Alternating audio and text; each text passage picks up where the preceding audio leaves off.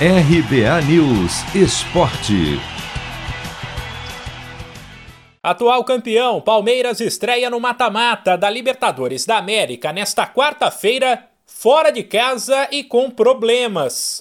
7h15 da noite no horário de Brasília. O Verdão encara a Universidade Católica do Chile no duelo de ida das oitavas, sem os atacantes Rony e Luiz Adriano, ambos vetados pelo departamento médico. Mas tem notícia boa para a torcida do Verdão.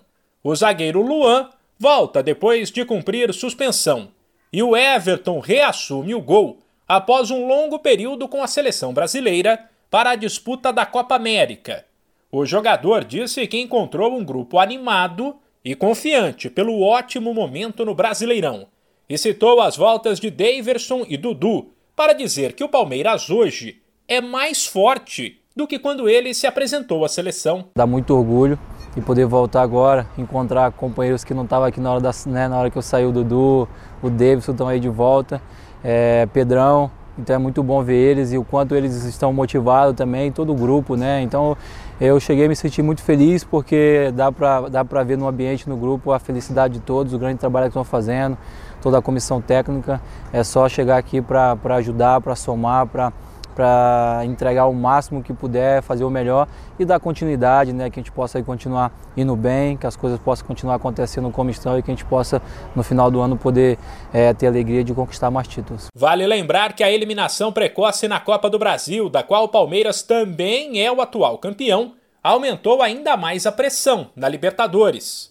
O Everton, porém, vê o time pronto para o mata-mata e pediu uma equipe ligada aos 90 minutos no duelo desta quarta-feira. Sem dúvida, é Libertadores, a gente sabe é, como é jogo de Libertadores, é, é, jogo de alta intensidade, é jogo de, é, de muita concentração, de muito contato, de muita atenção, muito jogo mental para estar tá bem os 90 minutos o tempo todo.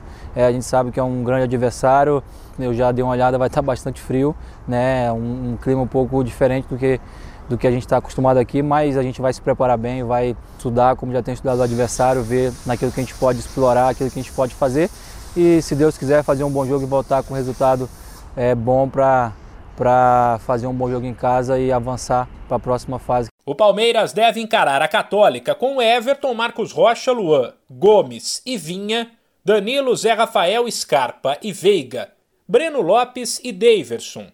O jogo de volta será na semana que vem. De São Paulo, Humberto Ferretti.